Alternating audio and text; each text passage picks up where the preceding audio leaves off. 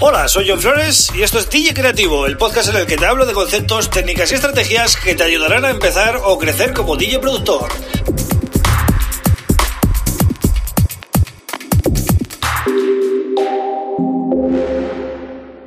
Hola, bienvenido y bienvenida a DJ Creativo. Mi nombre es John Flores y este es el episodio número 66 del podcast. Bien, hoy voy a hablar de cómo empezar a hacer música en Ableton Live, ¿vale? Em, algo evidente, ¿no? Para muchos, pero para otros no tanto. Entonces, este episodio va un poquito para eh, toda esa gente que se quiere iniciar. Pero antes, como siempre, te recomiendo que visites mi página web johnflores.pro, en la cual vas a poder encontrar eh, videotutoriales mm, sobre Ableton, entre otras cosas.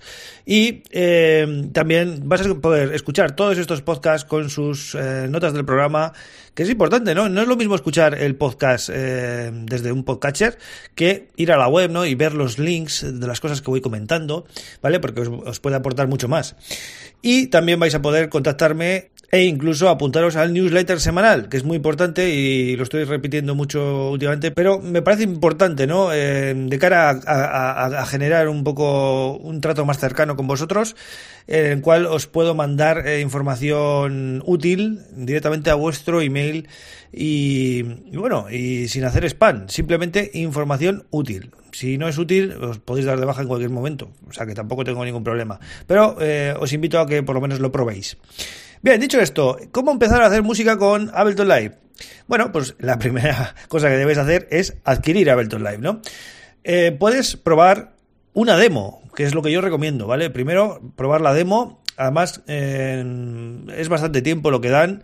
Entonces, mm, bájatelo, prueba, trastea y bueno, mira si es para ti. No te des por vencido, porque conozco mucha gente que mm, quizás viene de otros programas y ve que Ableton Live es muy diferente a, por ejemplo, a Logic o a otros programas, aunque ahora cada vez Logic también eh, ha hecho un movimiento acercándose un poquito al tema de los clips y de las escenas.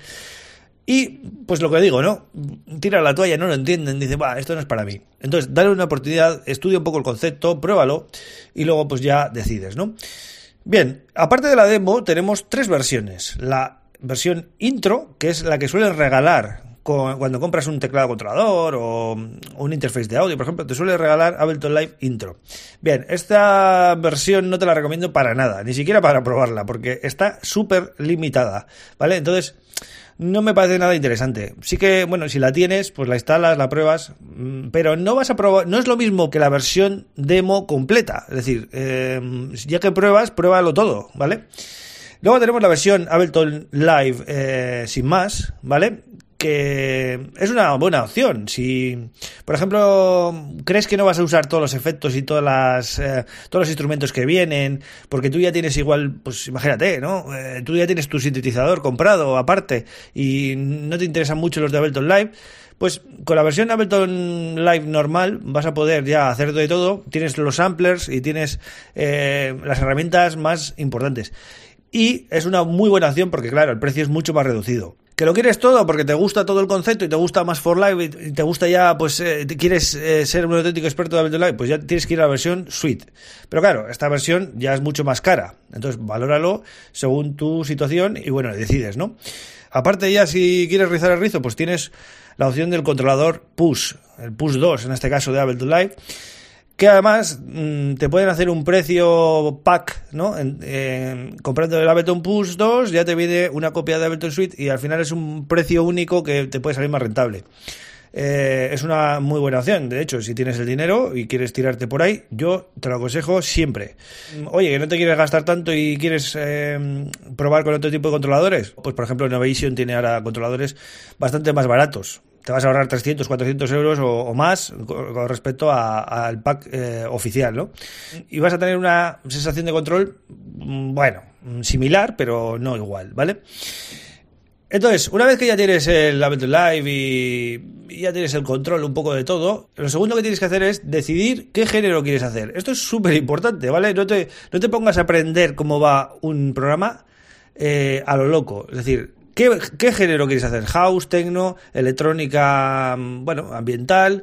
Eh, ¿Quieres hacer estilo urbano, quizás? Lo que quieras, ¿no? Porque al final todo se hace con, con, con estos DAOs, ¿no?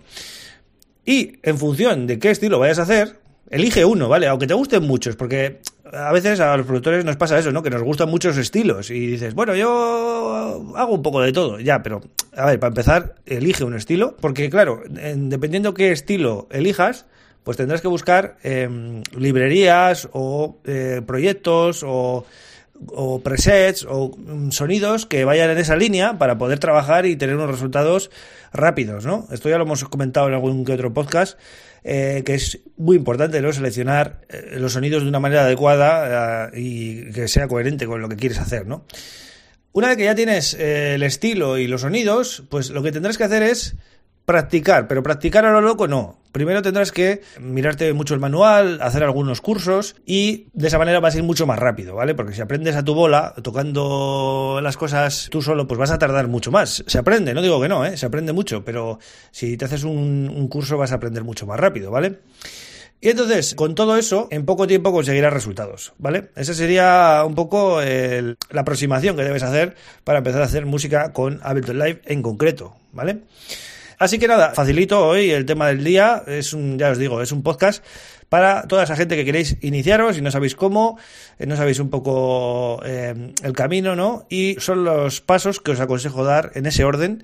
Y para los que tengan dudas si coger la versión eh, Ableton Live normal o Ableton Suite, yo os puedo decir que la versión Ableton Live normal es más que suficiente, tiene todas las funciones que necesitáis, porque luego lo podéis completar con vuestros sintetizadores o vuestros plugins eh, de pago o gratuitos y, vais a poder eh, funcionar muy bien, ¿vale? No necesitáis la versión completa eh, si, no, si no queréis hacer tanto desembolso. Así que ese es mi consejo. Así que nada, espero que os haya gustado el episodio de hoy y ya sabéis que, bueno, mañana vuelvo con otro tema súper interesante como siempre y gracias por estar ahí. Un abrazo, agur. Thank you.